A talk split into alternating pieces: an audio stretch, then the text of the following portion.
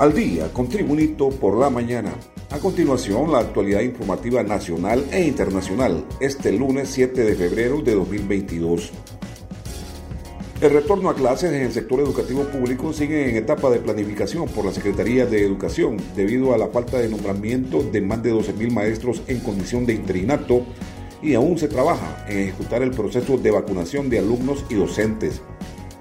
La semana pasada los maestros realizaron diversas manifestaciones a nivel nacional exigiendo se ejecute el acuerdo PCM 20-2021 que dejó el gobierno pasado otorgando el nombramiento a los maestros interinos, pero las autoridades de educación indican que el tema debe manejarse en base al estatuto del docente. El ministro de Educación, Daniel Esponda, manifestó que la propuesta que tenemos es que les vamos a nombrar interinamente tres meses para poder normalizar todo el proceso de concurso y que se olviden de esas terribles condiciones de inestabilidad en que han estado los compañeros interinos. Pero sobre todo, el magisterio debe estar claro que este año vamos a tener concurso docente y aplicar el estatuto. Seguimos la actualización informativa con Tribunito por la mañana. La presidenta de Honduras, Xiomara Castro de Zelaya, informó este domingo que tras realizarse una prueba para detectar el COVID-19, la misma resultó positiva. La mandataria divulgó la información a través de su cuenta de Twitter, en la que dijo que seguirá su agenda de forma no presencial para que su plan de gobierno continúe su curso. De acuerdo con los análisis médicos efectuados, los efectos del virus son leves, según lo indicado por la presidenta Xiomara Castro, por lo que se espera una pronta recuperación. Mientras tanto, la continuación de su jornada de trabajo será de forma virtual. Más noticias con Tribunito por la mañana. En una buena noticia, el gobierno congeló el precio del gas licuado de petróleo en sus diferentes presentaciones con el valor que registraba en el 2020. Pero el resto de carburantes se disparan a bandas históricas nunca vistas en el mercado nacional. El galón de gasolina superior subió 2.01 lempiras a partir de este lunes y su precio pasó de 111.92 a 113.93 lempiras en Tegucigalpa y alrededores confirmó la Secretaría de Energía a través de la Dirección de Comercialización de Hidrocarburos y Biocombustibles.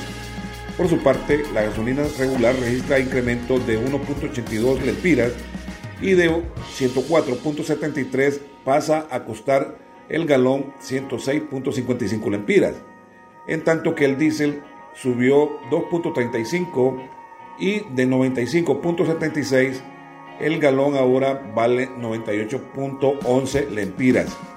El gas queroseno aumentó 2.19 lempiras y de 76.47 ahora cuesta 77.66 lempiras el galón. Más noticias con Tribunito por la mañana.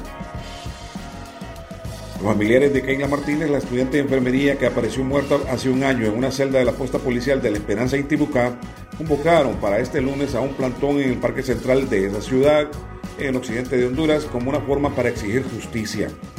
La manifestación estaba convocada para las 5 de la tarde, trascendió ayer durante la convocatoria a través de medios de comunicación y en redes sociales.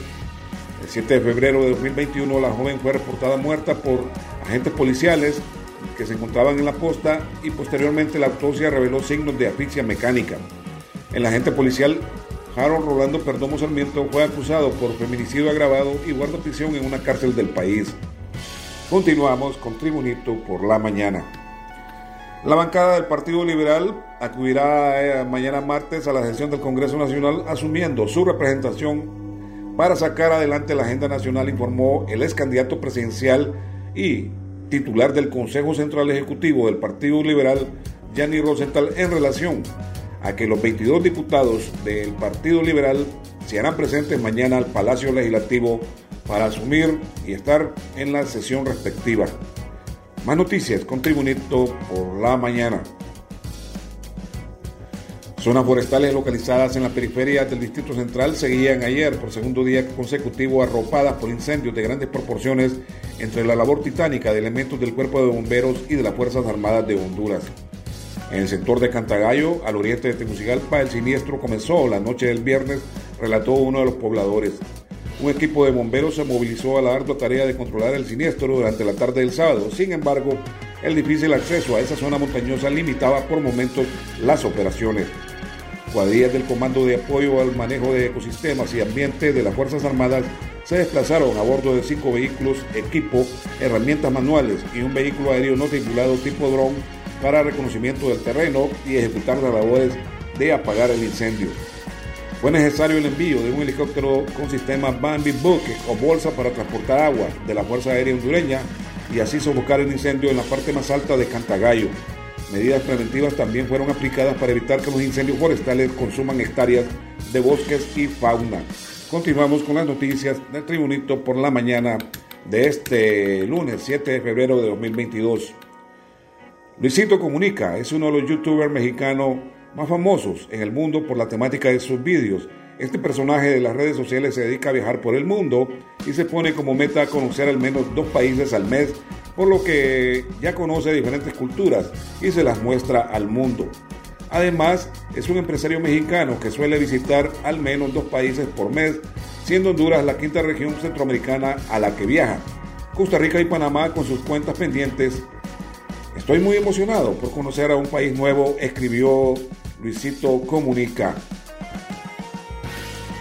Y en los deportes, la operación Go Quickly o Dale Rápido donó el domingo 12 bastones paralímpicos durante un evento en Tegucigalpa con el fin de apoyar el deporte de atletas que carecen de extremidades superiores o inferiores, especialmente en la creación de un nuevo club femenino. Uno de los representantes de la Fundación Dale Rápido de Houston, Texas, Ignacio Mares, explicó que el proyecto comenzó en Estados Unidos por su parte, el fundador del Comité Paralímpico de Honduras, René Alvarado, adelantó que pretenden desarrollar el fútbol de amputados de mujeres como lo hicieron con el fútbol de sordos para ciegos y con parálisis. Alvarado destacó que hay cinco equipos de fútbol de amputados en masculino y hace días están queriendo iniciar con tres muchachas en esa disciplina femenina porque el mundo ya se está jugando. Con esos bastones y balones de fútbol será como equipo inicialmente, pero tenemos gente en todo Honduras señaló Alvarado, fundador del Comité Paralímpico de Honduras. Y este ha sido el boletín de noticias de este 7 de febrero de 2022 de Tribunito por la Mañana. Gracias por tu atención. Tribunito por la Mañana te invita a estar atento a su próximo boletín informativo.